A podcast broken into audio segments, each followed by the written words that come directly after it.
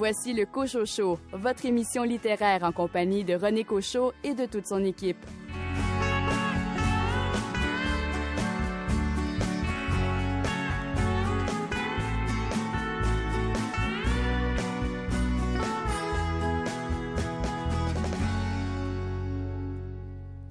La question n'est pas de savoir si les empires alliés vont se trahir, mais de prédire quand ils le feront et de les précéder dans cette voie.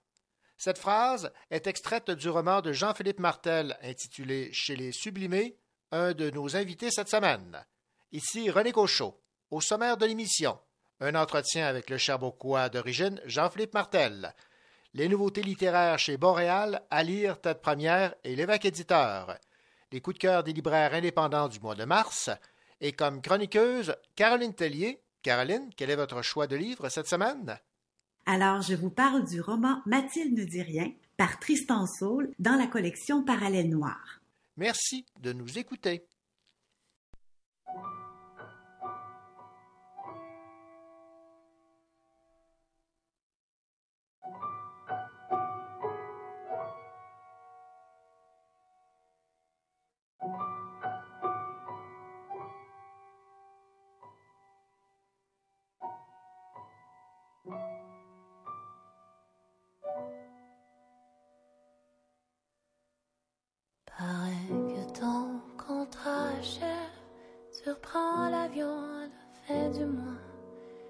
Écoute un peu, je serai bref. Tu vas manquer, pas juste moi. Comme ces filles dans les baraques, peuplées à mort dans le désordre, avec des cousins qui les traquent dans le garde-robe au bout d'une corde. Y en a pas une qui se protège de rêver d'être seule avec toi. T'es attirant comme un beau piège, tes lèvres brillent comme un appât. Je veux te dire comment je me sens, je suis vraiment bien avec toi. T'es fin, t'es doux, pis t'es veillant. T'as un beau sexe, je le veux pour moi. Les filles à soir font un cortège pour ramper jusque dans ton lit, pour commettre le grand sacrilège, aimer un blanc, mouiller son nid. Je suis rêvé, ça les console, je te transmets leur gratitude et les aiguilles de leur boussole s'en vont la nuit pointée au sud. Te demandes peut-être pourquoi je prends pas un homme de ma rivière quand il s'allonge auprès de moi. J'ai l'impression qu'ils sont mes frères. Les gars ici m'arrachent beaucoup. Ils viennent au monde, c'est même banal, avec une flèche plantée dans le cou. Quand ils parlent, ça leur fait mal. Ils sont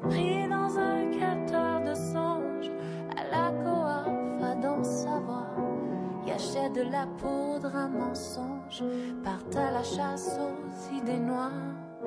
Quand leurs fusils ont tout vidé, ils prennent alors nos cœurs pour cible. Toi, tu m'as prise sans procéder. On aime un homme quand il est libre. Je sais pas pourquoi ça me fait penser. Peut-être une femme t'attend là-bas. Comment te dire sans t'offenser? Qu'il n'y a rien d'éternel ici-bas. Je sais parler comme ça, c'est pas bon. Faut m'excuser, je fais de mon mieux. Juste pour te dire qu'on fait des ponts où les rapides sont furieux.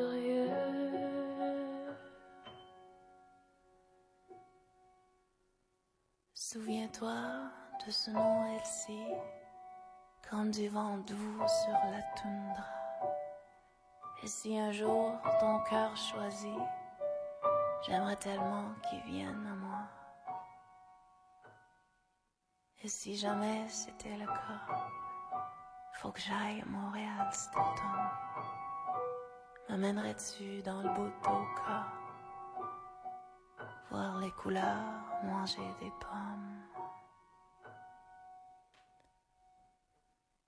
Paraît que ton contrat achève, tu reprends l'avion à la fin du mois.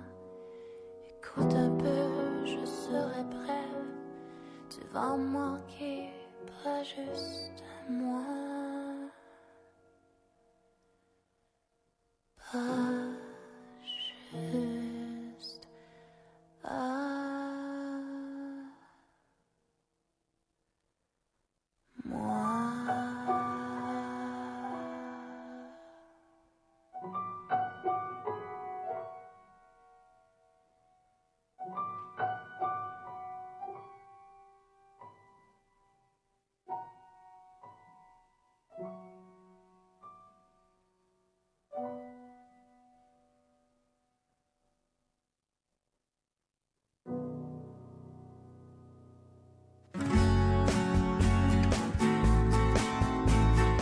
d'œil sur les nouveautés littéraires.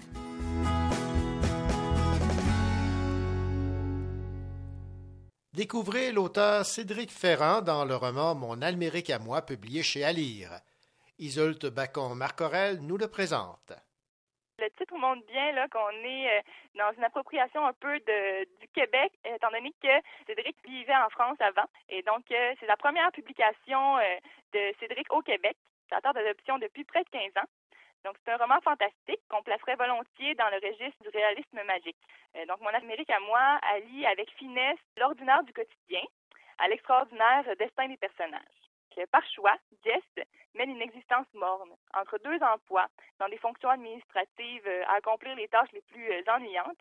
Il ou elle passe ses soirées avec son amoureuse Benoît, levée dans le sofa à se taper série télé après série télé. Mais la vie tranquille de Jess est soudain bouleversée par la mort de son grand-père Alméric et les souvenirs affluent. Qui était donc ce grand-père, certes aimant, mais ô combien bizarre, dont l'âge même défiait toute probabilité mathématique? Quel pouvoir avait-il eu sur la course de l'histoire? Et surtout, quel rôle avait-il joué dans la conception de Jess et de ce qu'il est? Euh, Mon Amérique à moi, c'est un récit de vie au sein duquel Jess, le personnage principal, nous plonge au cœur de son histoire familiale, de sa dualité, avec une dose affirmée de cynisme et d'humour parfois grinçant. L'appropriation de la langue d'ici est totalement réussie. Les expressions sont justes et les dialogues sont, sonnent vrais. Impossible de ne pas sourire en lisant ce roman. Le style de Ferrand et l'humour de ses personnages sont accrocheurs. Originaire de France, Cédric nous offre une vision très personnelle, une sorte de témoignage de son avancement dans euh, sa terre d'accueil et des potentialités de l'Amérique à travers une histoire euh, plus grande que nature. On peut aussi y voir une réflexion sur l'identité de genre, car le personnage est à la fois il ou elle. Une autre petite particularité du récit. Donc, la mémoire et la famille sont deux thèmes porteurs dans Mon Amérique à moi. On navigue à travers la vie de Jess et le passé de sa famille dysfonctionnelle. L'auteur remonte le temps et nous fait voyager dans diverses époques de l'histoire du Québec. Le présent et le passé se croisent afin de mieux nous faire comprendre la nature fluctuante du monde qui nous entoure. On dirait un peu un conte parfois tellement on revient dans les souvenirs du personnage. J'attire votre attention sur cette histoire car elle nous permet de vivre une expérience de lecture euh, des plus originales et parce qu'elle constitue aussi euh, une tentative réussie d'appropriation positive de la culture québécoise. C'était Isolte Bacon-Marcorel des éditions à lire qui parlait du roman Mon Almérique à moi de Cédric Ferrand, maintenant en librairie.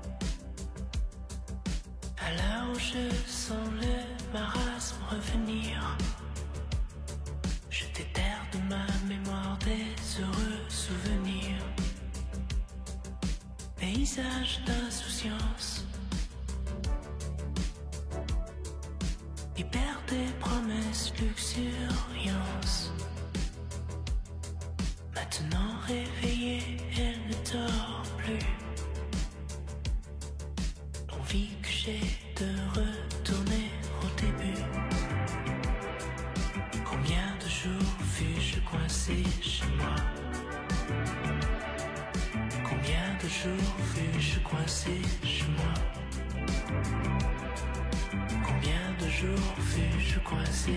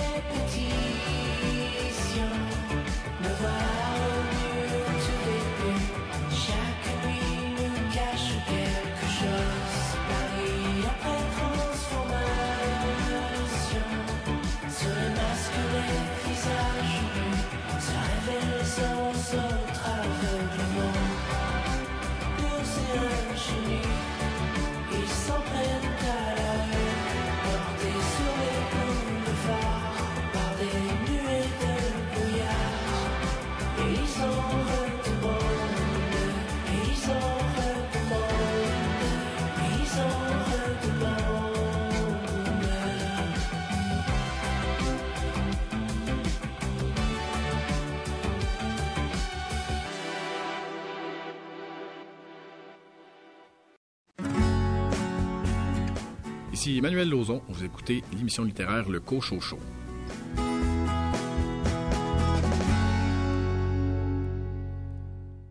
Les finalistes pour les prix BD Scosa en bande dessinée ont été révélés. On va s'intéresser aux euh, finalistes pour le Grand Prix de la Ville de Québec. Traverser l'autoroute de Julie Rochelot et Sophie Bienvenue aux éditions La Pastèque. Casa Rodeo de Tom chez Papaw. Les enquêtes de de Scooby-Doo de Caton chez Papaw. Temps libre de Mélanie Leclerc chez Mécanique Générale. Écoutons Mélanie Leclerc nous parler de sa bande dessinée et du personnage pivot de celle-ci, sa tante Louise. C'était une femme euh, qui était proche de la famille, qui, par, par bout, on se voyait pas du tout. Il pouvait avoir euh, parfois seulement une rencontre par année. Mais à chaque fois, elle avait une attention vraiment. euh, c'était une femme allumée qui était vraiment bienveillante, qui donnait du temps. Puis quand elle donnait son temps, il était 100% consacré sur la personne euh, avec qui elle était. Fait que c'était une, une femme qui était tellement dévouée qu'en même temps, euh, elle attirait beaucoup la bienveillance. euh, elle, elle était bienveillante, mais en, en même temps, elle, était comme une attraction pour l'amour. Elle était facile à aimer, disons. Je sais pas comment le dire, là, mais elle était, était facile à aimer. C'était une très belle présence dans, dans ma vie. Cette mémoire qui euh, vous est si chère, elle s'efface dans Temps libre parce que Louise, le, personnage dont on vient de parler, elle, elle est atteinte de la maladie d'Alzheimer. Euh, ça, c'est une maladie qui, qui visiblement vous a touché. Ouais, c'est une maladie euh, qui est qui, qui, qui bouleverse parce que ça transforme les gens, ça les ça dépouille. euh, Il y a, ça, il y a certaines personnes, j'ai connu peut-être trois personnes qui ont souffert ou qui ont vécu avec cette maladie-là, puis les trois ont- l'ont vécu de manière complètement différente.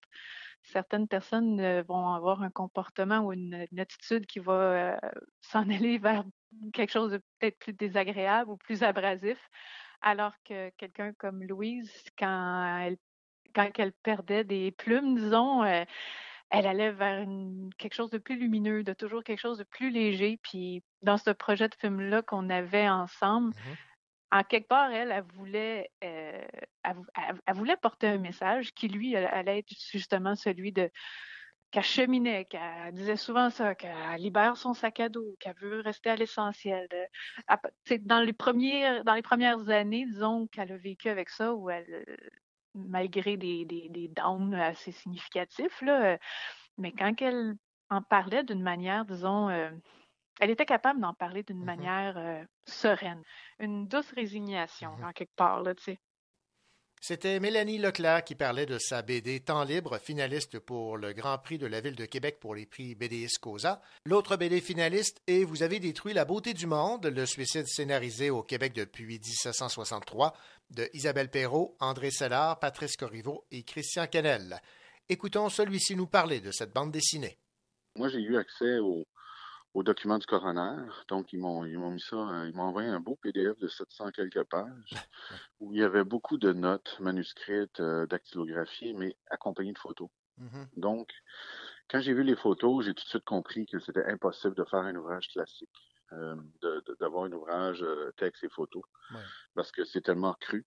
Euh, les, euh, les policiers, eux, s'intéressent pas à, comment je pourrais dire, à- nécessairement à la mise en scène, ils s'intéressent davantage à la grosseur du trou qu'une balle a pu faire ou la euh, comment le corps est disposé. Euh, tandis que moi, c'était d'amener une charge, comment je pourrais dire, une charge émotive et sans voyeurisme. Parce que la, la bande dessinée, c'est une lecture qui est, c'est un langage, en fait. Puis, dans ce langage-là, c'est une séquence d'images. C'est des images qui sont solidaires entre elles. Puis, si on arrive, puis on insère dans- cette série d'images-là, séquentielle, une image qui est trop choquante, elle laisse des échos dans la suite de la lecture. Le lecteur est dérangé, puis c'est difficile pour lui de poursuivre la lecture. Comme il y a quand même certaines images qui sont difficiles, Ouais. mais très peu, mais ça participe à une montée dramatique. Ensuite, on décompresse. Euh, je sais pas si vous avez remarqué, il y a une montée dramatique à un moment donné. Là. Oui, oui, Puis oui, oh, tout à fait. ouais. Après ça, ça redescend. Mhm. Puis euh, le lecteur peut respirer, puis peut aller plus loin. Mais il fallait quand même montrer ce côté-là qui était qui est plus difficile. Faut pas, euh, faut pas non plus. Euh, on vit pas dans un monde de licorne non plus. Là. Il faut Non, non. vraiment montrer les choses telles qu'elles sont. là. Ouais, en fait, c'est, c'est les raisons sociales là, reliées au, au suicide d'abord et avant tout. là. Oui, il y a les raisons sociales. Euh, puis en même temps, il y a les, les contextes. Mhm. Euh, il y a des contextes qui, euh, au niveau technologique, l'évolution de la mise en scène suicidaire évolue avec les technologies. Euh, les suicides par dans, dans- dans les voitures, les trains, tout ça, puis les transports. Il y a des gens qui partaient de Nouvelle-Zélande ou, en 1900, 1910 en bateau, puis ils prenaient le billet jusqu'au terminus de la ligne de bateau, c'est-à-dire des fois c'était Montréal-Québec, puis ils se louaient une chambre d'hôtel, puis euh, ils se suicidaient. Donc euh, c'était assez particulier. Ça, c'est des choses que les chercheurs ont découvert à travers les 20 000 dossiers euh, qui ont épluché. C'était Christian Kennel qui parlait de la BD Vous avez détruit la beauté du monde, finaliste pour le Grand Prix de la Ville de Québec pour les prix BD Scosa. Plusieurs autres bandes dessinées sont finalistes dans diverses catégories. Cette année, 22 albums et leurs auteurs se retrouvent nommés dans l'une ou l'autre des six catégories des prix BD Scosa en bande dessinée.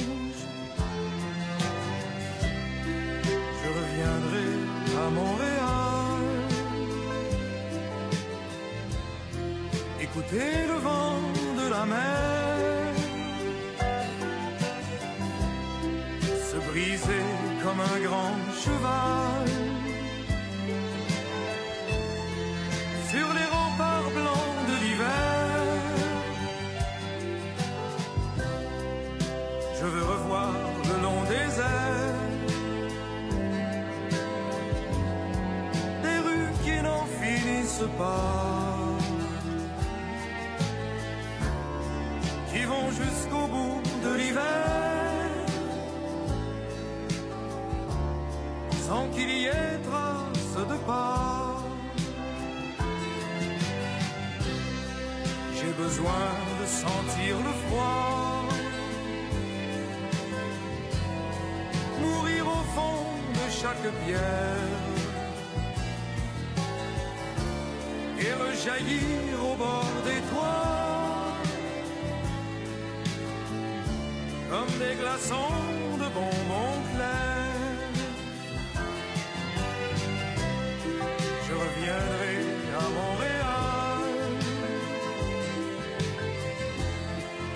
un grand Boeing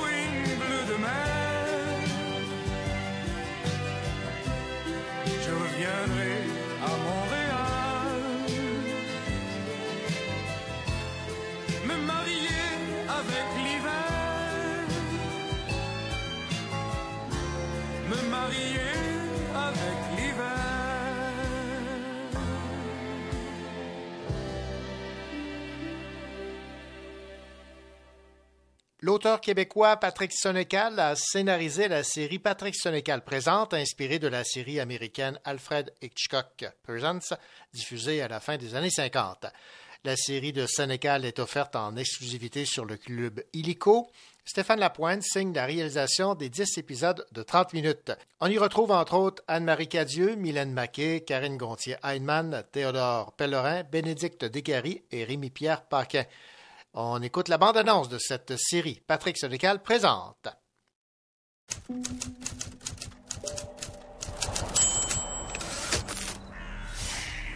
Là, on a juste besoin des codes pour sortir d'ici. Après, je vous invite tout au restaurant. On sait pas quoi. Si tu le tues par erreur ou volontairement?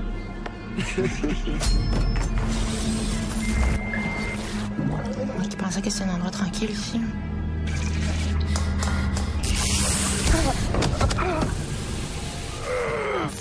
Je dois avoir plus d'ennemis que je pense.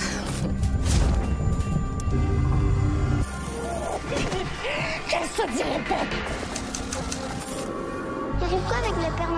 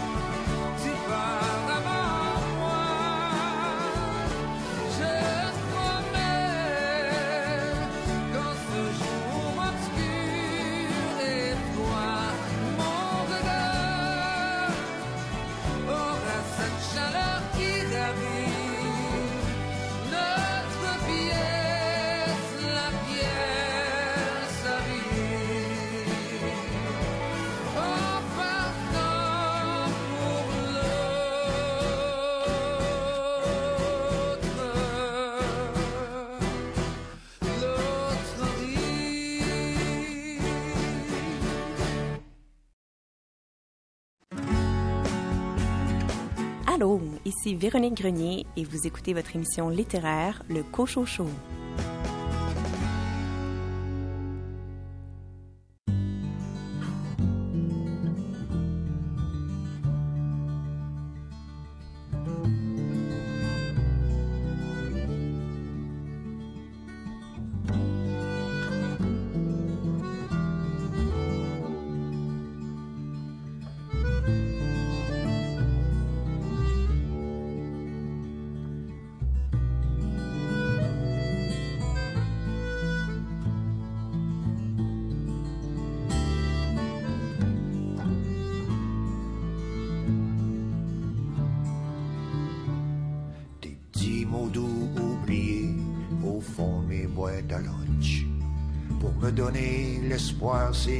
La Bible.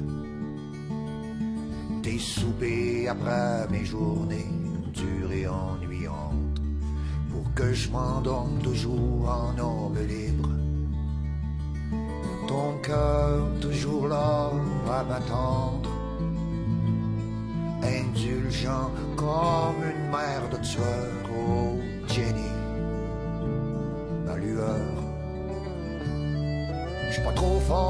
affaires comme ceux qui volent avec leur plume. Je n'ai que ma sueur pour toute fortune. Je te donnerai tout ce que j'ai, mais faudrait encore une fois m'en aller, l'emprunter. Je n'ai que du broyer du noir à tout vouloir lâcher, comme si j'étais d'un concours de courage. Nos seules vacances c'était quand on allait se coucher. Mais laisse-moi dire, ta peau c'est mieux qu'une plage. Et chaque nuit je vais tenter ma chance parmi un grand mariage d'oiseaux. Jenny, mon ange, quand je vois quelque chose de beau, à chaque fois je pense à toi. À mes yeux, t'es la sœur de la beauté. Je te donnerai tout ce que j'ai, mais ça tiendrait d'un petit casson. Ce que j'ai, c'est moi. J'essaye de faire en sorte que quand tu penses à moi, tu te dises que t'aurais pas pu trouver mieux. Cette Christie de vie, je l'ai de c'est bien ça le mystère. Comment t'as fait pour me rendre heureux? À soir, mon beau camion vient te livrer un merci grand comme la mer, oh Jenny, comme la mer. C'est comme disent les craqués, je vais revenir un jour sur terre. Je serai un chèque en blanc à ton nom. Je te donnerai tout ce que j'ai, mais c'est pas sérieux parce qu'au fond, tout ce que j'ai, c'est toi.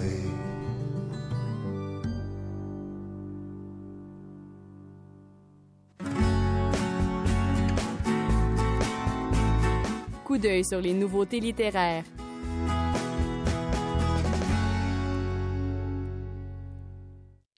L'évêque éditeur vient de lancer le roman Citer de Caroline Guindon. Écoutons la directrice littéraire Christiane Lahaye. La première chose que je dirais à propos de Citer, c'est que c'est le début d'une euh, grande aventure euh, romanesque. Citer, c'est le premier tome d'une série qui raconte en fait l'histoire d'une femme euh, qui part à Berlin, qui s'installe à Berlin. Et euh, ce séjour va être l'occasion de nombreuses réminiscences de son enfance, de sa jeunesse, et aussi une occasion de, de deuil et de réconciliation, notamment avec la figure du père à suivre. hein. C'est un roman qu'on peut lire pour lui-même, ne serait-ce que pour la plume magnifique de Caroline Guindon, qui nous avait offert un, un beau, beau recueil de nouvelles qui s'appelait euh, La mémoire des cathédrales. Donc, Caroline travaille beaucoup avec la notion de mémoire, de souvenir, et euh, Citer, ben, Citer, c'est Berlin. Hein. Elle fait un parallèle entre la ville de Citer et la ville de Berlin. Et euh, on suit donc cette femme dans les rues de Berlin et on la suit dans ses déambulations mémorielles, si on veut. Et il va y avoir plusieurs suites, en fait. Et ça, c'est, pour ça qu'il faut, bien savoir qu'en entrant dans ce roman, c'est comme le premier mouvement d'une symphonie, si on veut. C'était Christiane Lahaye qui parlait du roman Citer, publié chez l'évêque éditeur nouvellement en librairie.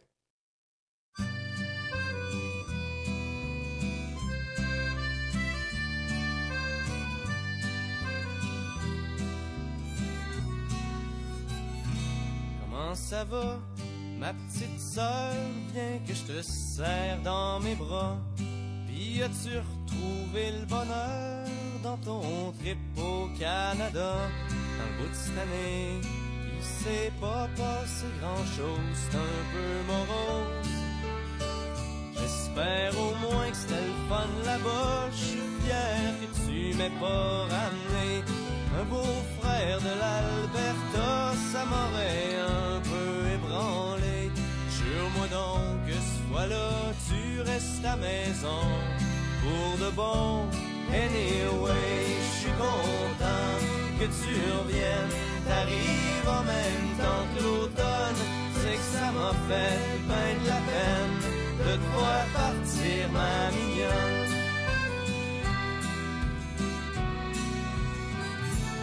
Il y papa qui se remet de sa petite opération. T'aurais dû le voir, il fait qu'il fallait le traiter aux petits oignons. Et maman s'est inquiétée toute l'année à cause de toi. De mon bord, j'ai décidé d'arrêter de végéter. Je rentre à l'université, on verra ce que ça va donner. Et tu me connais, je suis pas motivé, plus qu'il faut, c'est pas nouveau.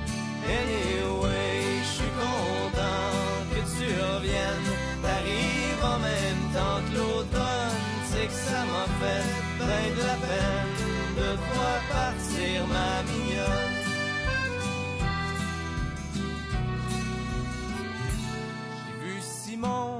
Passé, ça avait pas trop l'air de filer.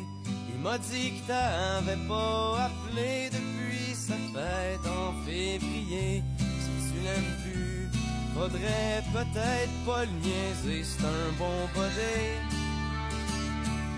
Et puis toi, ma petite sœur, es-tu toujours aussi perdue? C'est-tu encore la grande noirceur? Ou ben si t'as C'est que la vie est parsemée de petites misères, faut pas t'en faire. Anyway, je suis content que tu reviennes, t'arrives en même temps que l'automne. C'est que ça m'a fait ben de la peine de te voir partir, ma mignonne.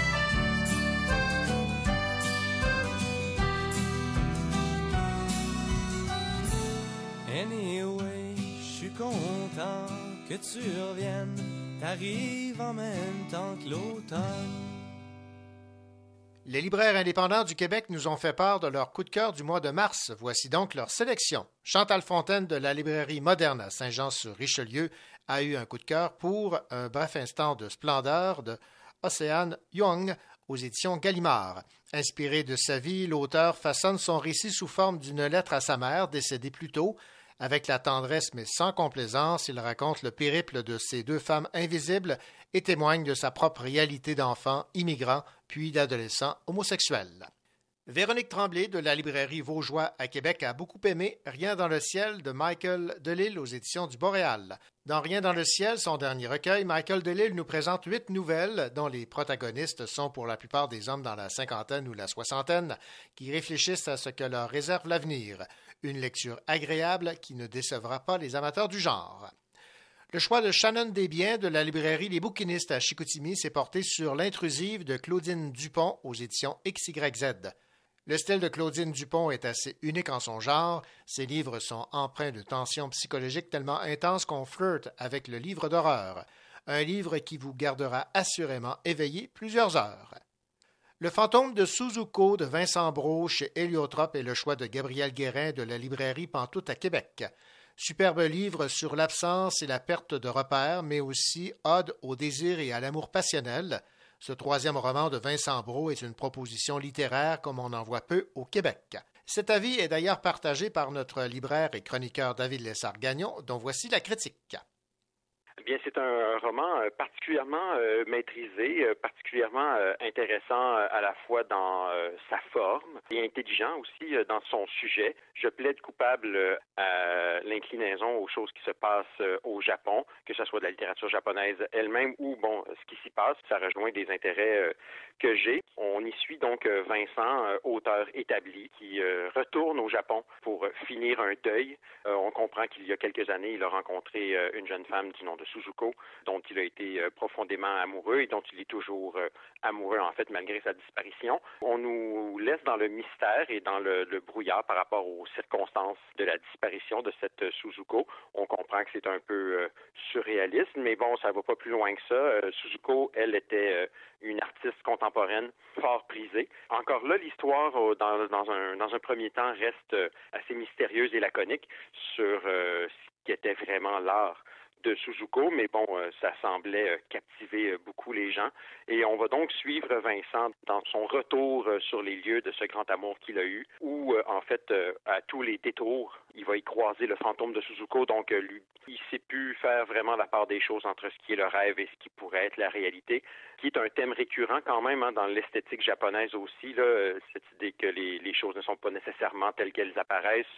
Un monde où le monde du rêve, hein, les choses oniriques ont une présence quand même physique réelle. Moi, j'ai trouvé ça intelligent dans cette mesure-là, où ça rejoint très finement toutes sortes de points de l'esthétique japonaise elle-même. On y trouve aussi beaucoup d'inquiétantes étrangetés. Hein. Le, ton du roman est très, euh, oui, sensuel, mais lancinant, langoureux à certains égards. Euh, c'est très déambulatoire. Hein. Euh, Vincent se promène beaucoup dans Tokyo, en vélo ou à pied. ou Bon, puis c'est pas toujours non plus des promenades joyeuses. Hein. Des fois, il s'y perd, tout en étant dans un état d'esprit très particulier par rapport à son deuil.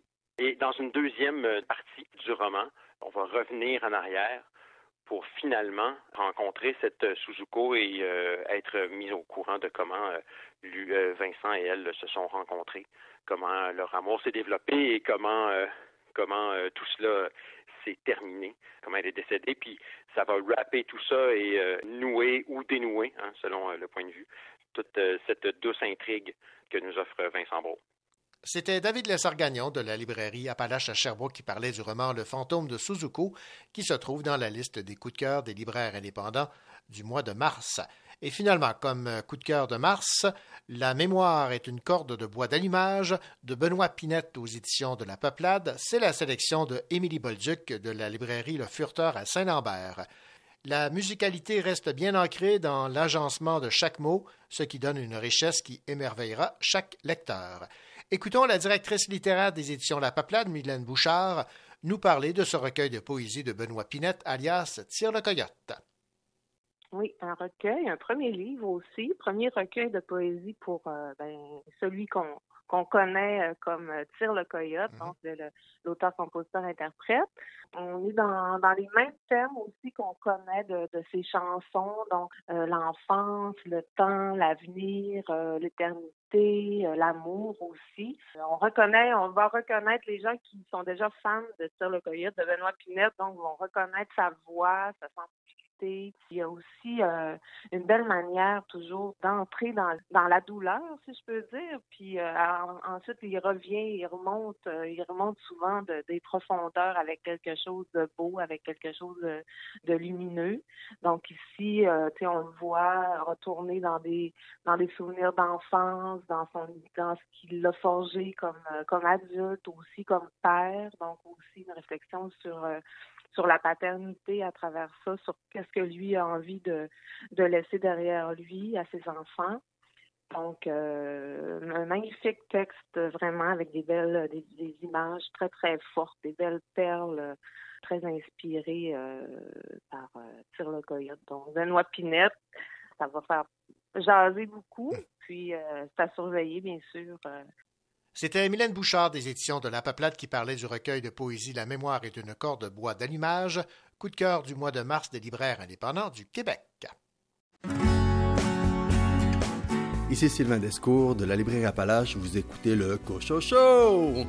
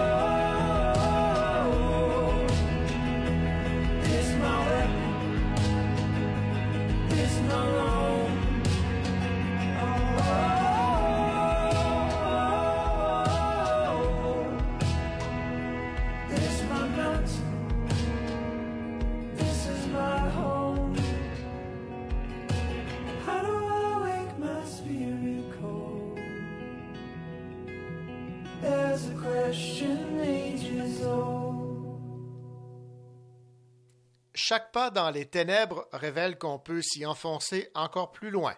C'est ce qui résume le nouveau roman de Frédéric Durand intitulé Dans les pas d'une poupée suspendue, publié chez Tête Première. On va écouter une courte vidéo où l'auteur nous donne un avant-goût de son roman. J'ai toujours aimé les titres euh, insolites dont le sens ne se dévoile pas immédiatement, mais qui sont quand même intrigants, euh, qui sont littéraires et poétiques aussi. Dans le cas de ce titre-là, j'ai travaillé avec la technique de l'allitération. Donc, on trouve dans ce titre 4P, 3D, 2S et 1L dans les pas d'une poupée suspendue. Ce sont également des consonnes qui ont une certaine sonorité. Alors, ce que j'ai voulu faire, c'est plutôt établir une atmosphère euh, au lieu d'avoir un titre qui annonçait un programme narratif euh, hyper précis. Avec ce titre-là, j'ai donc voulu euh, soulever un certain mystère qui correspond à celui qu'on trouve dans le roman. Et l'idée de Dans les pas, c'est également l'idée d'une filiation, puisque le roman fait état de la relation entre un personnage qui s'appelle Robert Vallet et son oncle Hervé, qui est donc son aîné de quelques années de plus que lui oncle euh, à la personnalité euh, mystérieuse, un peu trouble et euh, dont la, relation avec son neveu va se développer fur et à mesure du roman et peut-être pas dans le sens qu'on peut le croire. C'était un extrait d'une vidéo faite par Frédéric Durand qui parlait de son roman publié chez Tête Première, Dans les pas d'une poupée suspendue.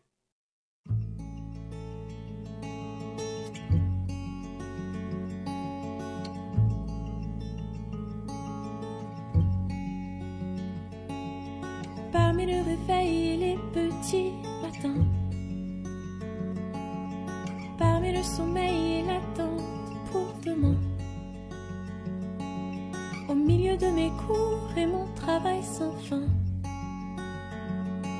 Ton visage est dans mes pensées, tu es là et je suis réveillée, et bah oui.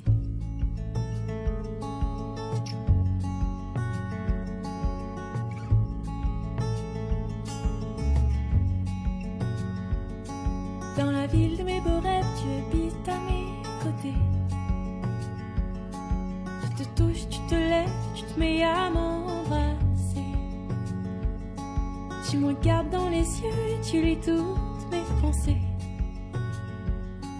C'est le monde que j'invente moi-même. Parce qu'en fait, tu n'existes à peine. Et bah, c'est ça. À moi te dire. Et bah, c'est ça. Y a rien à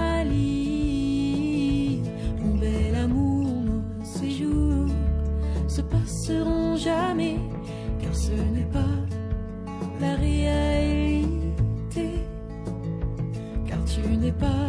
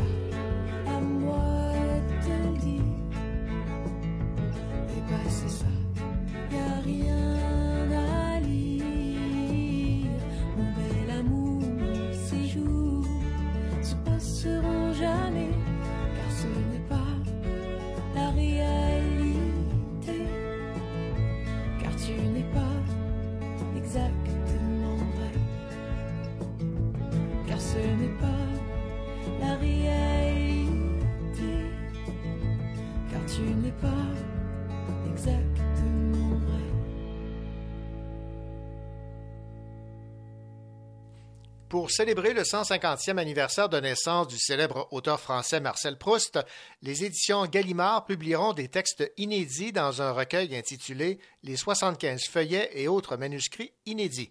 Le livre sera en vente dès le 18 mars. Le nouveau recueil contient 76 feuillets rédigés entre 1907 et 1908, ainsi que des manuscrits écrits entre 1895 et 1912.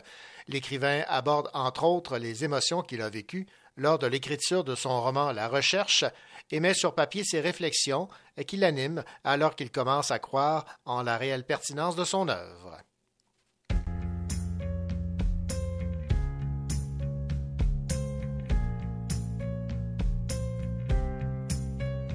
Tu sais, la vie ne vaut rien si tes ne sont pas dans les miens.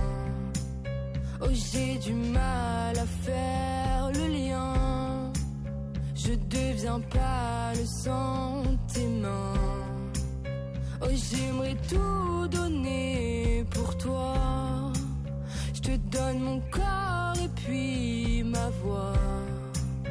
Oh, je pourrais tout voler, je crois. Je t'offre mon or et puis ma joie. Je t'aime, comment on fait? Je t'aime, plus que tu m'aimes, je t'aime. Comment revêtir le ciel de la couleur de nos veines? Est-ce que tu m'aimeras?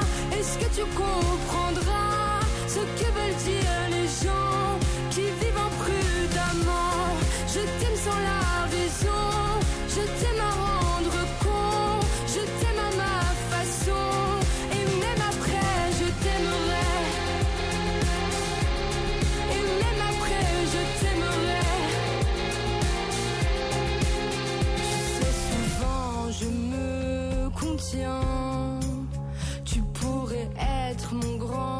chagrin. À chaque plaie, j'aurai le médecin. Je t'offrirai mes deux. Oh, je pourrais tout brûler pour toi. Pour qu'enfin il ne reste que moi. Oh, je pourrais même casser ma croix. De toute façon, je ne crois Je t'aime, comment on fait? Je t'aime, plus que tu m'aimes, je t'aime.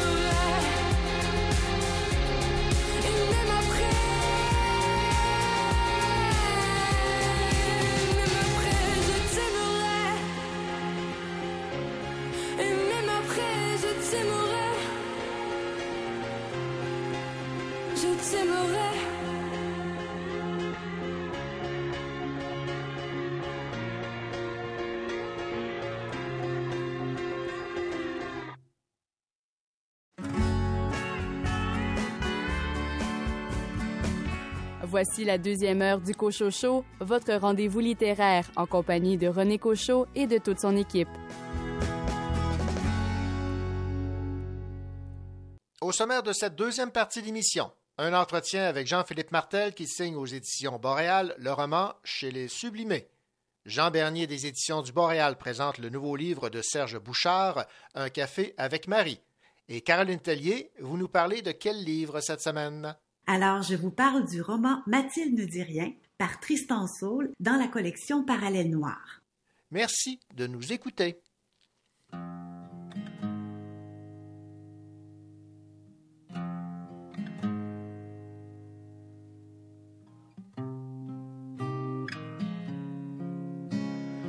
Embarque dans mon vieux char, couche-toi sur mes remords. L'ivresse installée sur ta peau, j'ouvrirai une bonne bouteille.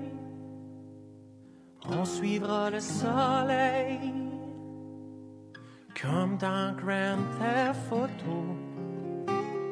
Enfile ta plus belle robe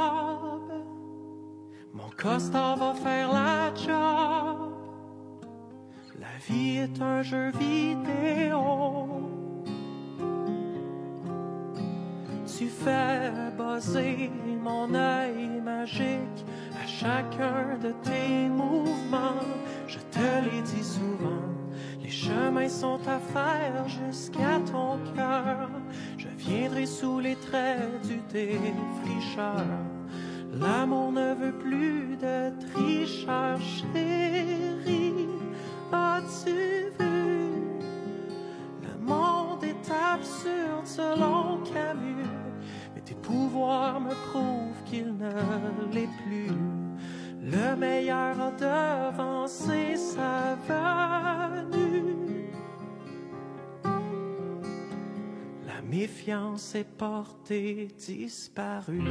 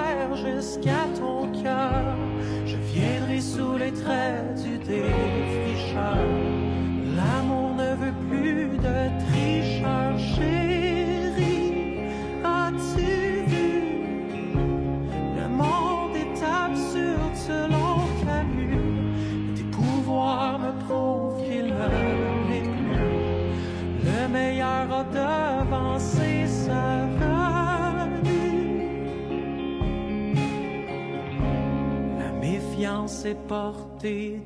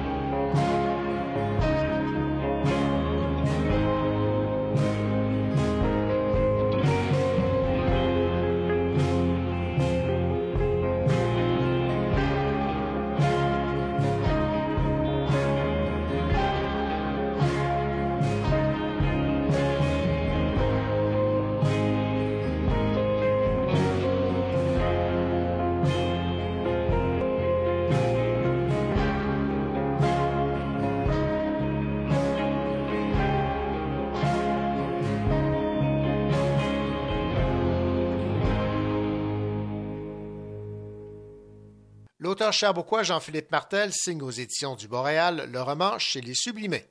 Dans cette fresque générationnelle, on y suit des amis d'enfance qui voient leur route se séparer à l'âge adulte. Ils renouent beaucoup plus tard et tentent de combler un grand déficit d'amitié, mais leur vie a changé, tout comme celle de leurs rêves d'adolescents et leurs espoirs. L'auteur dépeint avec clairvoyance et une plume efficace une génération désillusionnée, la sienne. Voici l'entrevue que Jean-Philippe Martel m'a accordée en soulignant dans un premier temps qu'il était tout à fait naturel pour lui, étant originaire de Sherbrooke, que l'intrigue se déroule dans cette ville des cantons de l'Est. J'ai commencé à, réfléchir à ce livre-là alors que je vivais encore à Sherbrooke. Euh, mon livre précédent aussi se passait à Sherbrooke et dans la région de Sherbrooke. Là. On, allait jusqu'à Overton, des villages autour de Sherbrooke. Cette fois-ci, c'est un petit peu différent parce que le parcours euh, des personnages, on les suit là, de Sherbrooke et certains personnages vont déménager à- dans la région de Montréal. Comme moi, je l'ai fait, comme beaucoup de mes amis, euh, des gens de ma génération l'ont fait après leurs études. Donc, pour moi, c'était aussi emblématique d'un parcours. là. Grandir en dans une ville de région et ensuite devoir partir pour des raisons professionnelles. Jean-Philippe Martel, on entend souvent l'expression génération sacrifiée. Est-ce que vous avez l'impression que cette euh, génération euh, qui euh, est un peu désillusionnée en fait partie? Bonne question. C'est une, une, expression qu'on emploie souvent dans l'histoire en réalité. Donc, chaque génération se, se, trouve un peu tout le temps victime de quelque chose, j'imagine. Donc, je ne dirais pas que la mienne euh, était plus sacrifiée qu'une autre, mais effectivement, il s'est produit des choses alors qu'on grandissait, alors qu'on arrivait sur le marché du travail qui ont été euh, particulières, propres à notre génération. Je pense, entre autres, à la modification du marché du travail. On voit bien sûr maintenant ça sa dématérialisation, mais ça, c'était déjà dans l'air un peu là, dès euh, ma vingtaine, euh, puis ma, trentaine. Le fait que culturellement aussi, ça change beaucoup. Là, le, on dématéri dématérialise la culture, les journaux. Donc, j'ai plein d'amis, moi, qui avaient fait des études pour devenir, pour occuper un métier, puis le métier a disparu avant qu'ils puissent euh, l'occuper. Votre euh, génération a carburé sur la scolarisation, l'éducation, mais ce qu'on constate en bout de ligne après avoir lu votre roman, c'est que les fruits ne sont pas ce que les gens euh, avaient euh, anticipé, avaient souhaité. Non? Oui, c'est une grande déception pour beaucoup d'entre nous. Moi, je veux dire que je suis quand même euh, professeur dans un collège euh, au Québec. J'ai même un poste permanent depuis euh, l'année dernière. Mais c'est pas le cas de la plupart de mes amis, de mes proches, des gens avec qui j'ai étudié, qui avaient cru vraiment dans l'éducation en tant que telle. C'est pas savoir des choses pour pour obtenir quelque chose d'autre, mais juste être savant, apprendre des choses, mieux comprendre le monde. On nous disait pourquoi tu veux étudier, ben mieux comprendre le monde. Puis les gens, des fois, nous disent mais pourquoi? Dans le sens de qu'est-ce que tu vas en faire, quel argent tu vas en tirer. Des fois, j'ai l'impression que cette valeur-là, en fait, pas des fois, tout le temps, j'ai l'impression que cette valeur-là s'estompe euh, aujourd'hui. Les études même sont devenues, se sont réduites. Ça a toujours été un peu ça, mais là, c'est pire, je dirais, que, que jamais. Là, ça se réduit à un moyen d'accéder au, au, marché du travail. Les études universitaires elles-mêmes sont transformées euh, par euh, la pression marchande qui pèse sur les universités, les collèges, etc. Donc, pour nous, c'était un, constat difficile parce qu'on n'était pas parti dans ces idées-là et on ne nous avait pas nécessairement vendu ces idées-là. Donc, le changement de paradigme s'est fait alors qu'on était aux études, à la fin des études ou au début de notre entrée euh, sur le marché du travail. Jusqu'à quel point euh, ce livre, ce roman euh, chez les Sublimés est autobiographique? Parce que vous enseignez au cégep et on a un professeur de cégep comme un des personnages de ce roman?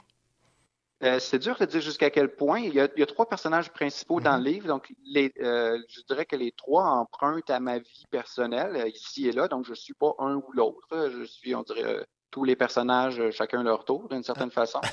okay. il y a des épisodes qui sont absolument véridiques, là, que j'ai connus, j'ai vus, puis il y en a d'autres qui sont inventés ou que j'ai empruntés à, à, la vie de, de, certains de mes amis. J'ai hâte de voir leur réaction quand ils vont le découvrir, mais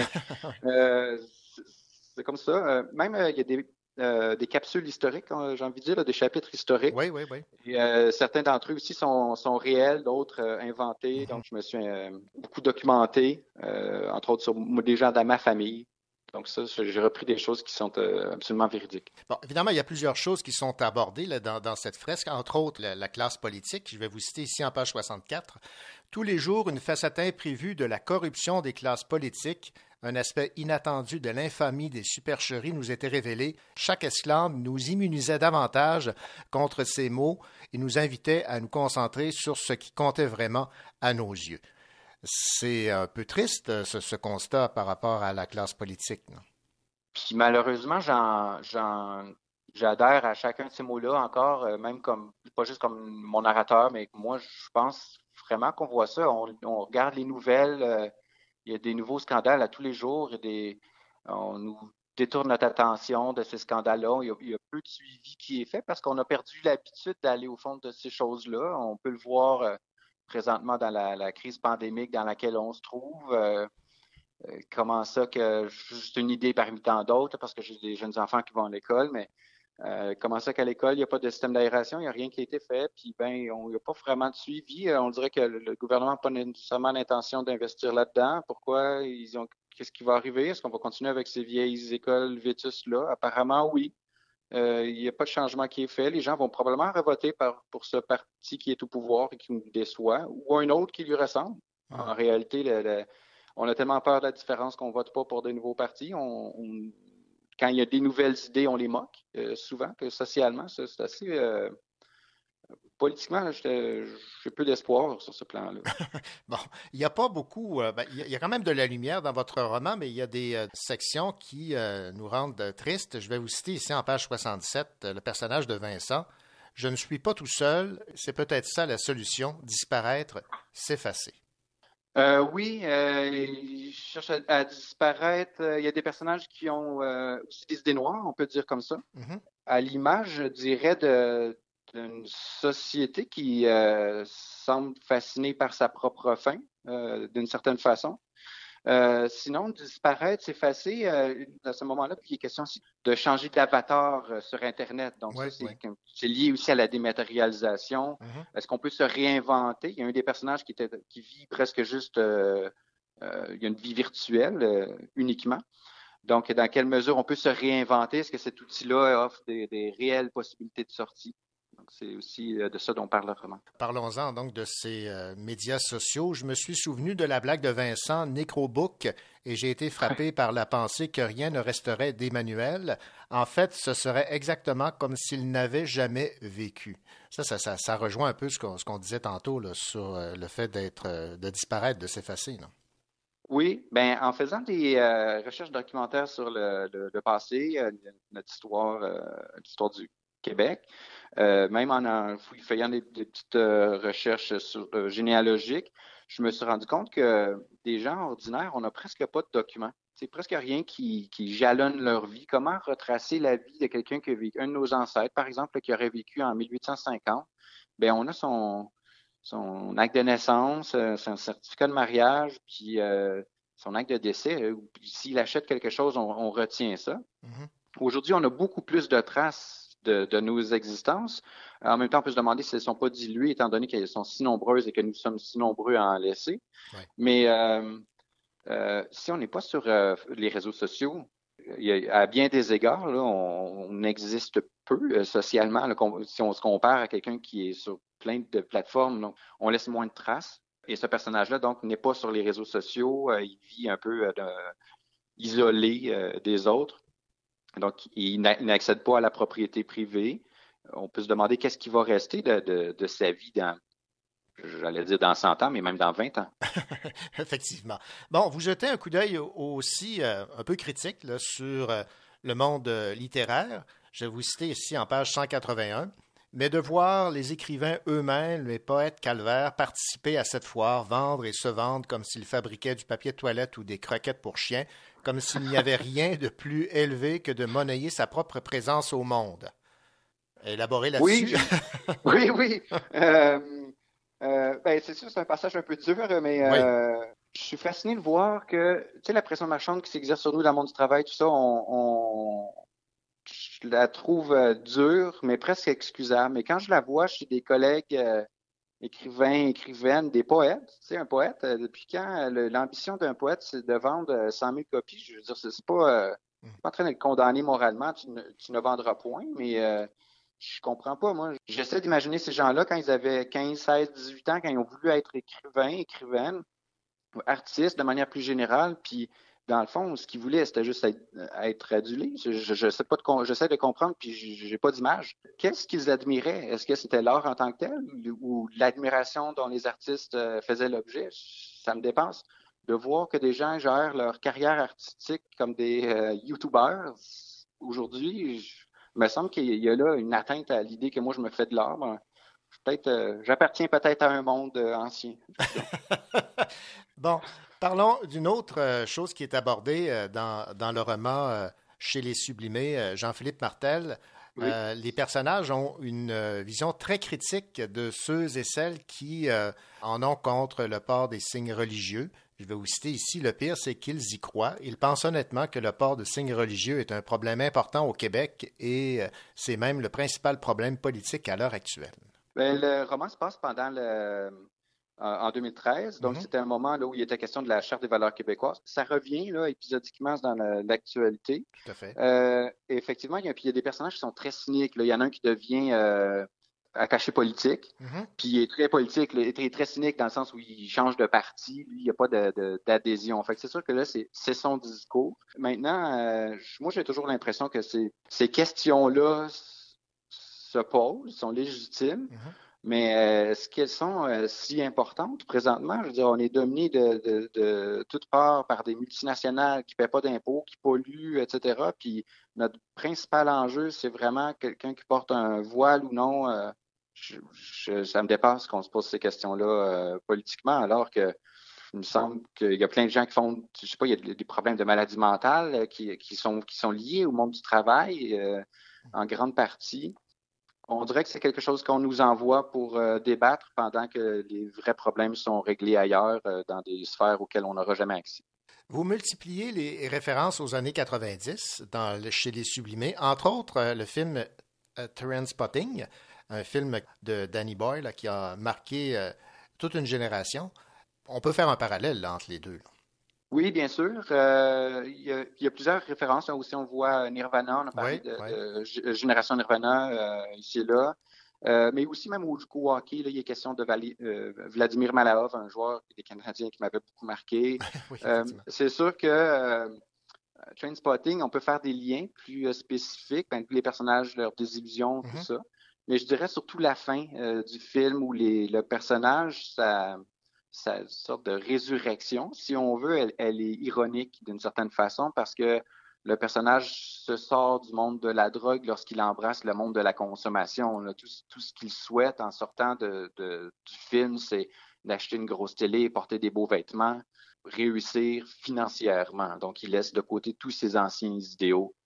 Et ça, c'est un peu ce que on est appelé à faire aussi, je pense.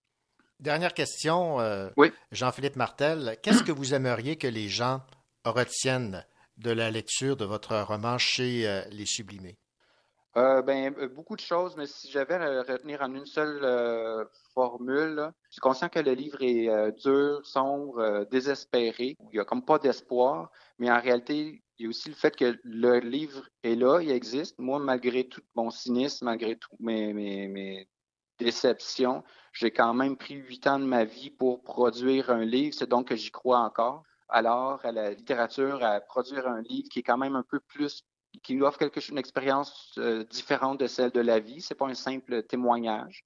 Je pense que c'est ça qui, que j'aimerais que les gens retiennent, que le livre est là, il se présente quand même comme euh, il y a beaucoup de travail dedans, comme une sorte de quelque chose de peut-être un peu beau, d'une certaine façon. On, on utilise moins ces mots-là, là, c'est peut-être euh, grandiloquent. Un objet de beauté, euh, quelque chose euh, qui reste malgré le malheur. Ben voilà, c'est une belle conclusion. Ça, Jean-Philippe Martel, je rappelle que votre roman a pour titre Chez les Sublimés. C'est publié aux éditions du Boréal. Et euh, ben, moi aussi, je l'ai trouvé beau. Alors, euh, il y aura certainement bien des gens qui euh, auront la même conclusion. Merci beaucoup. Merci à vous.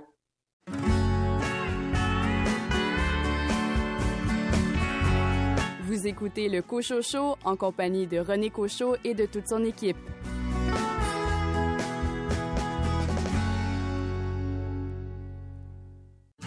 Encore un jour à se lever, en même temps que le soleil, la face encore un peu poquée, mon 4 heures de sommeil.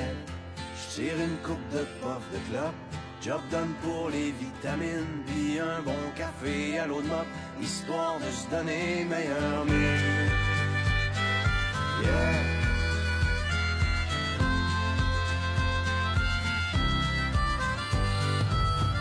Je prends le Florida Turnpike demain soir je t'aime mon mani. Non, Trucker, c'est pas vraiment une Klondike, mais tu vois du pays. yeah.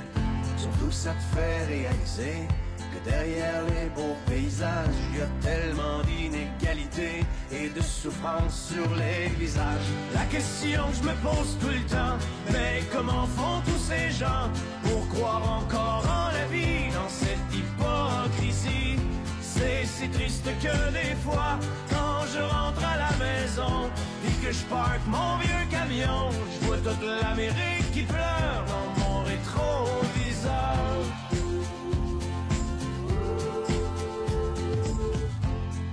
Traîne dans ma remorque tous les excès de mon époque, la surabondance surgelée, shootée, suremballée, yeah. Pendant que les vœux pieux passent dans le beurre, que notre insouciance est repue, c'est dans le fond des containers que pourront pourrir les surplus.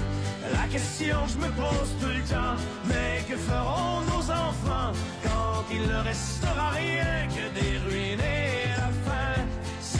Triste que des fois, quand je rentre à la maison et que je parque mon vieux camion, je vois toute l'Amérique qui pleure dans mon rétroviseur.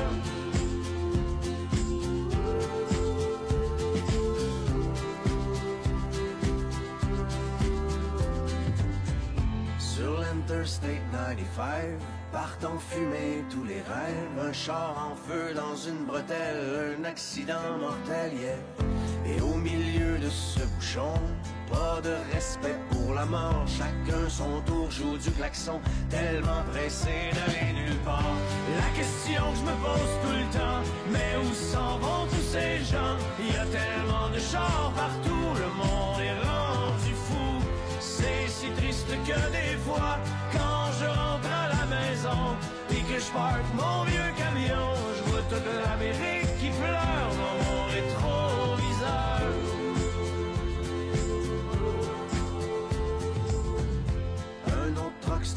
pogné pour manger de la chenoute. C'est vrai que dans la soupe du jour, y a plus tellement d'amour, yeah. On a tué la chaleur humaine avec le service à la chaîne. À la télé, un autre malade vient déclencher une fusillade. La question que je me pose tout le temps, mais comment font ces pauvres gens pour traverser tout le cours d'une vie sans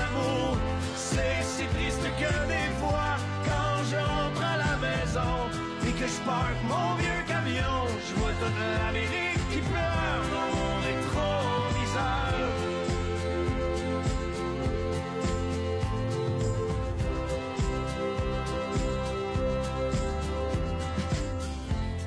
N'empêche que moi aussi, quand je roule tout seul dans la nuit, je me demande des fois ce que je fous ici, pris dans l'arrière-pays. Je pense à tout ce que j'ai manqué avec Mimi puis les deux filles et j'ai ce sentiment fucké d'être étranger dans ma famille.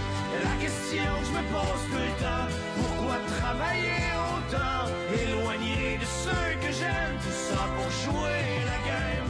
C'est si triste que des fois, quand je suis loin de la maison, assis dans mon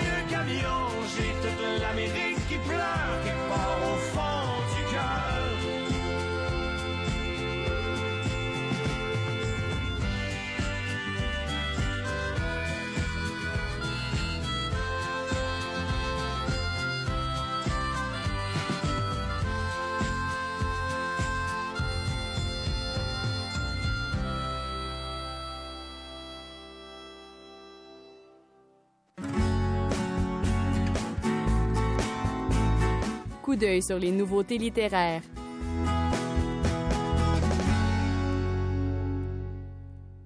La nouveauté de Serge Bouchard a pour titre Un café avec Marie? Écoutons le directeur littéraire des éditions du Boréal, Jean Bernier, nous en parler. Oui, Marie, c'était la, la compagne de, de Serge Bouchard, euh, euh, qui était quelqu'un qui travaillait beaucoup ses, textes euh, avec lui. Et malheureusement, Marie Lévesque euh, euh, est décédée récemment. Serge a, perdu cette, compagne qui était une complice dans sa vie, aussi bien d'homme que, que d'écrivain.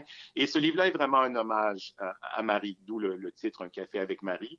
C'est de, c'est des, textes qui, qui, qui- qu'il avait écrits en partie pour l'émission C'est fou, mais comme toujours, quand Serge Bouchard nous remet des textes, même s'ils avaient été écrits pour des émissions ou pour une publication ailleurs, c'est toujours profondément revu, construit pour faire vraiment un recueil très, très cohérent. Et surtout cet hommage magnifique à, Marie Lévesque, qui était euh, quelqu'un, bien sûr, d'important, euh, aussi bien sur le plan intellectuel que, personnel pour, Serge Bouchard.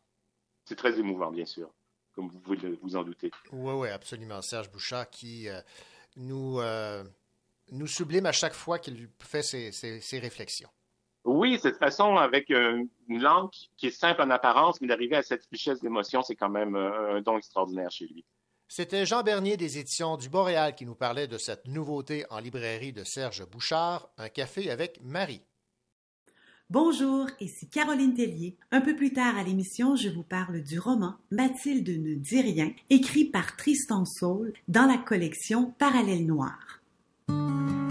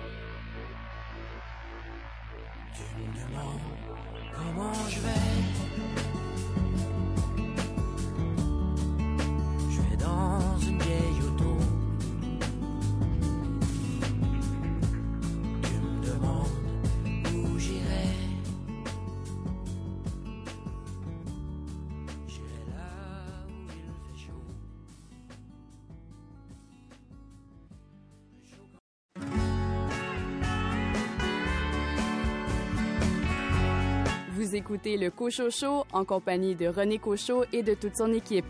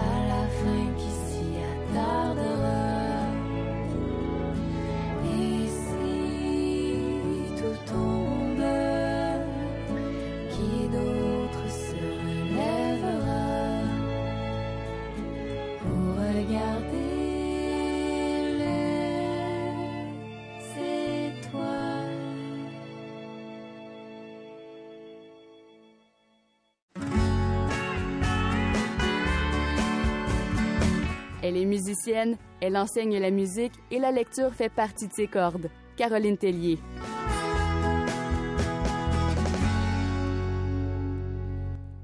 Bonjour Caroline. Bonjour René.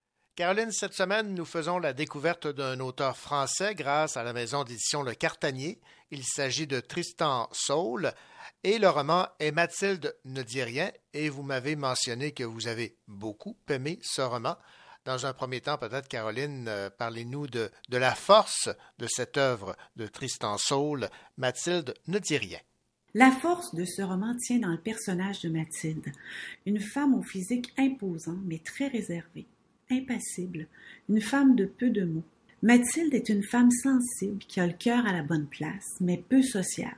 Elle est dotée d'une force importante et elle fait preuve d'un sang-froid redoutable.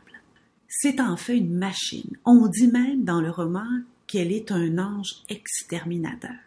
Maintenant, Caroline, parlez-moi de la structure de ce roman Mathilde ne dit rien.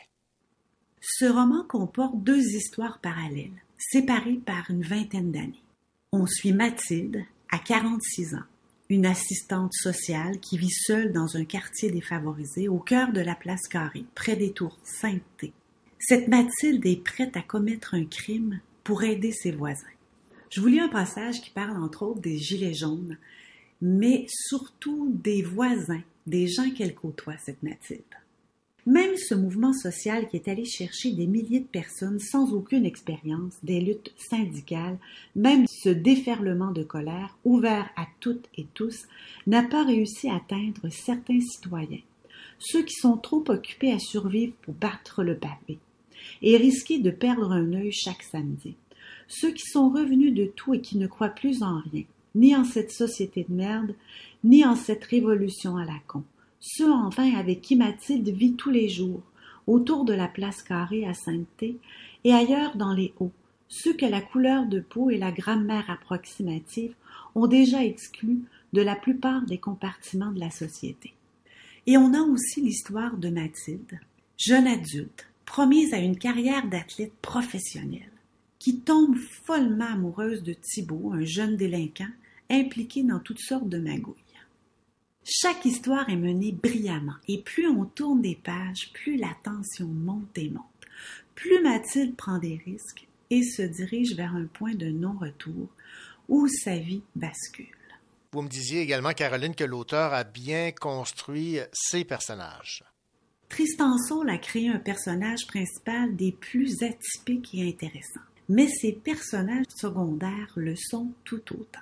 Ce roman n'est pas seulement un bon thriller, c'est aussi une forme d'étude sociologique. L'auteur illustre bien les trois strates de la société française à travers des personnages qui sont entre autres les voisins de Mathilde qui peinent à s'en sortir et qui s'acoquinent avec le crime organisé. Illustre ça aussi avec les collègues de Mathilde qui fraudent le système. Et aussi avec Jean-Philippe, le courtier bien entier et sa femme Gaëlle qui profitent des petites gens qui sont en fait les voisins de Mathilde. Donc un cercle vicieux. Je vais vous lire quelques phrases qui illustrent bien cette dynamique. Pour les Gaëls de ce pays, la pire des peurs, c'est de ne pas pouvoir partir en Corse l'été. Pour les gens qu'elles croisent dans les salles d'attente du conseil départemental, il n'est même plus question de peur. Chaque jour est un espace dans lequel il faut survivre, un espace clos sans horizon. Ça ne fait pas d'eux des anges. Certains sont des pauvres types abonnés à l'aide sociale et sans la moindre envie que ça change. Mais d'autres, comme Mohamed, à l'équilibre financier précaire, peuvent basculer du jour au lendemain dans la misère. L'on comprend que chaque groupe est bien divisé ils sont divisés géographiquement. Et les lieux physiques sont très bien décrits par Tristan Saul. Je vous lis un passage pour vous le prouver.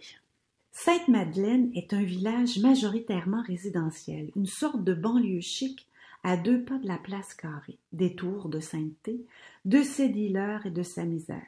Dans l'imaginaire des habitants, Sainte-Thérèse et Sainte-Madeleine sont un peu comme deux sœurs dont l'une aurait hérité de la fortune familiale et l'autre serait condamnée à se traîner en guenilles dans l'étable. Appréciation générale de ce roman Mathilde ne dit rien, ben on comprend que vous avez beaucoup aimé. C'est la première fois que je lisais cet auteur français, Tristan Saul, et j'ai tout simplement adoré ce roman. C'est captivant, intelligent. Mathilde ne dit rien est le premier tome d'une série qu'il écrira, Chronique de la place carrée, et j'ai très hâte de lire le prochain tome. Et j'espère de tout cœur que cette Mathilde si spéciale en fera partie. Et j'espère aussi retrouver un personnage dont je ne vous ai pas parlé, mais très attachant, son jeune voisin Idriss. Et quelle chanson, Caroline, avez-vous choisi pour accompagner ce roman Mathilde ne dit rien de Tristan Saul? Pour accompagner ce roman, René, j'ai choisi une chanson qui va vous étonner. Une chanson que vous avez probablement entendue dans votre jeunesse. Et si cette Mathilde avait vécu au Québec, elle aurait entendu pendant son adolescence. C'est une chanson qui parle d'un chevalier solitaire, comme cette Mathilde championne de judo. La chanson Seule au combat du groupe Les Bébés. Merci Caroline.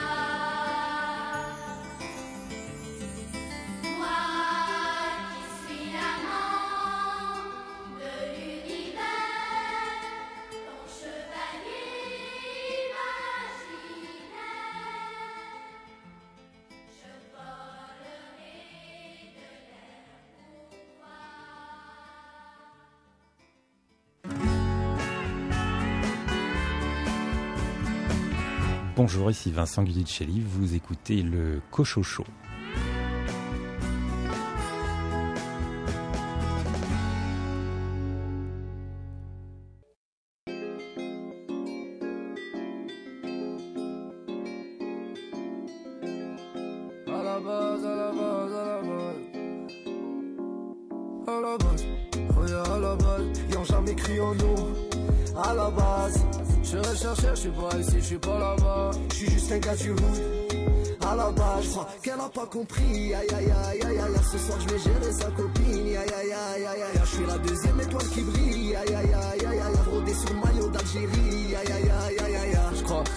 Compris.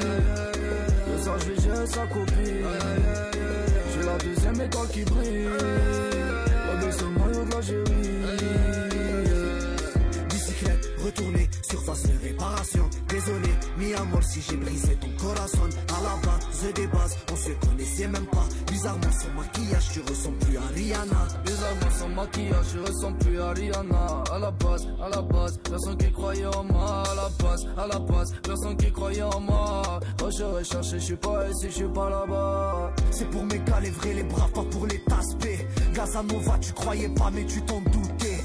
Passe le terre que je prenne de droite, ah, vas-y, fais tourner. J'ai plus le time, mais j'ai du taf, catch-moi en J'aime tournée. rose, ça brasse ou bien ça casse. Faut pas retourner sa veste, baigne dans la hesse. En attendant que ça passe, cours après la pièce, j'attends mon fils. On m'a dit fais ta place, je vois personne en face, fallait qu'on fasse. Sans oublier qu'à la base, à la base. À la base, oui, à la base, ils ont jamais cru en nous. À la base, je recherche, je suis pas ici, je suis pas là-bas. Je suis juste un gars du hood. À la base, je crois qu'elle a pas compris. Aïe aïe aïe aïe aïe, ce soir je vais gérer sa copine. Aïe aïe aïe aïe aïe, je suis la deuxième étoile qui brille. Aïe aïe aïe aïe aïe, brodé sur le maillot d'Algérie. Aïe aïe aïe aïe aïe, je crois qu'elle a pas compris. Ce soir je vais gérer sa copine. Je suis la deuxième étoile qui brille. Brodé sur le maillot d'Algérie.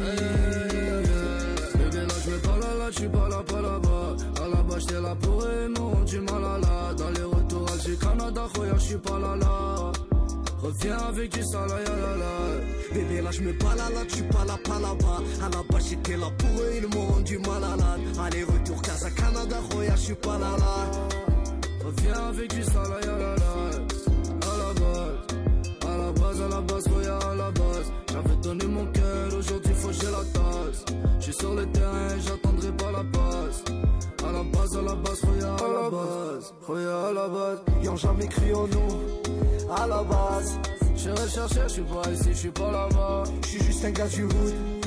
À la base, je crois qu'elle a pas compris. Aïe aïe aïe aïe aïe. Ce soir, je vais gérer sa copine. Aïe aïe aïe aïe aïe. Je suis la deuxième étoile qui brille. Aïe aïe aïe aïe aïe. Brodé sur le maillot d'Algérie. Aïe aïe aïe aïe aïe. Je crois qu'elle a pas compris. Ce soir, je vais gérer sa copine. J'ai la deuxième étoile qui brille. Le maillot. Le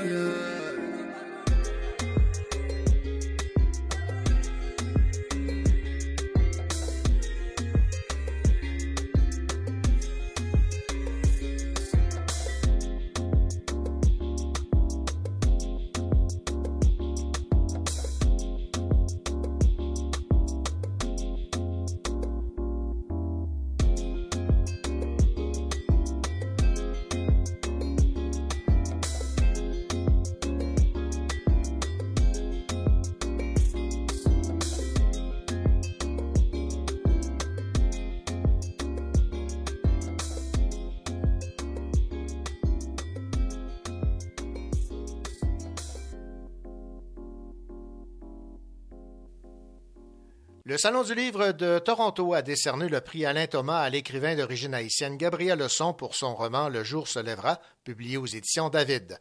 Ce prix sert à mettre en lumière le talent des auteurs et autrices franco-ontariens. Gabriel Leçon est un poète, écrivain, conférencier et artiste peintre très impliqué dans la communauté francophone de Toronto. Son roman raconte l'histoire de Henry, un étudiant originaire d'Haïti inscrit au Queen's College à New York. Dans une Amérique traumatisée par l'assassinat de son président et écartelée par les tensions raciales, il fréquente des opposants au régime de Duvalier. Lors d'une réunion hebdomadaire, il retrouve Jacques, son ami d'enfance. Tous deux vont intégrer Jeune Haïti pour libérer leur pays d'origine du joug de la dictature. Alors bravo à Gabriel Leçon pour ce prix Alain Thomas décerné par le Salon du livre de Toronto. Et c'est ainsi que se termine cette autre édition de votre rendez-vous littéraire. Ici René Cochot, au nom de toute l'équipe, nous vous souhaitons une belle semaine, de belles lectures, et bien sûr, on a déjà hâte de vous retrouver la semaine prochaine. Allez, au revoir.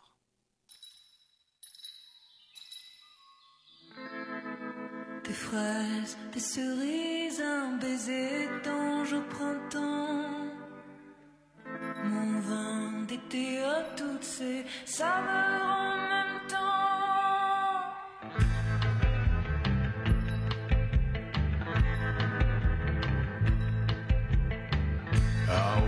In town on silver spurs that jingled too. The song that I had only sang to just a few. She saw my silver spurs and said, Let's pass some time.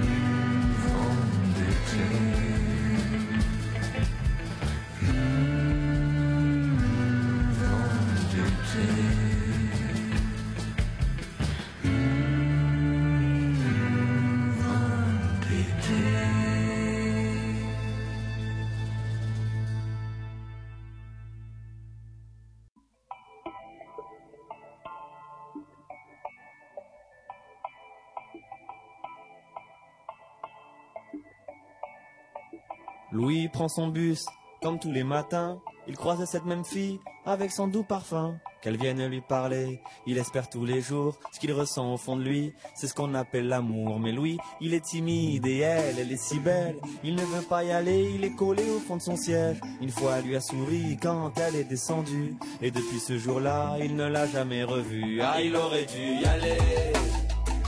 Il aurait dû le faire, crois-moi. On a tous dit assez dommage, assez dommage. C'est peut-être la dernière fois. Yasmine a une belle voix, elle sait qu'elle est douée. Dans la tempête de sa vie, la musique est sa bouée. Face à ses mélodies, le monde est à ses pieds. Mais son père lui répétait, trouve-toi un vrai métier. Parfois elle s'imagine sous la lumière des projecteurs. Sur la scène à recevoir les compliments et les jets de fleurs. Mais Yasmine est rouillée, coincée dans la routine. Ça lui arrive de chanter quand elle travaille à l'usine. Ah, elle aurait dû y aller. Aurait dû le faire, crois-moi. On a tous dit assez dommage, assez dommage. Peut-être la dernière fois. Ah, elle aurait dû y aller. Elle aurait dû le faire, crois-moi. On a tous dit assez dommage, dommage. C'est peut-être la dernière fois. Diego est affalé au fond du canapé. Il engueule son petit frère quand il passe devant la télé. Ses amis sont sortis, il ne les a pas suivis. Comme souvent, seule la lune viendra lui tenir compagnie. Diego est triste, il ne veut rien faire de sa nuit.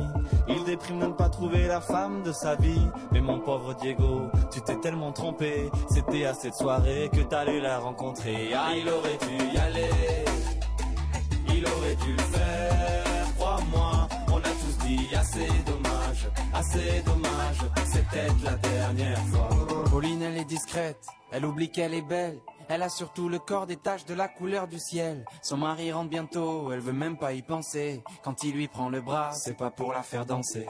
Elle repense à la mairie, cette décision qu'elle a prise. À cet après-midi où elle avait fait sa valise. Elle avait un avenir, un fils à élever. Après la dernière danse, elle s'est pas relevée. Ah, Elle aurait dû y aller. Elle aurait dû le faire, crois-moi. On a tous dit assez dommage, assez dommage. C'est peut-être la dernière fois. On a tous dit assez dommage, assez dommage, assez dommage, assez dommage. On a tous dit assez dommage, assez dommage, assez dommage, assez dommage. Elle aurait dû y aller. Elle aurait dû le faire, crois-moi. On a tous dit assez dommage, assez dommage.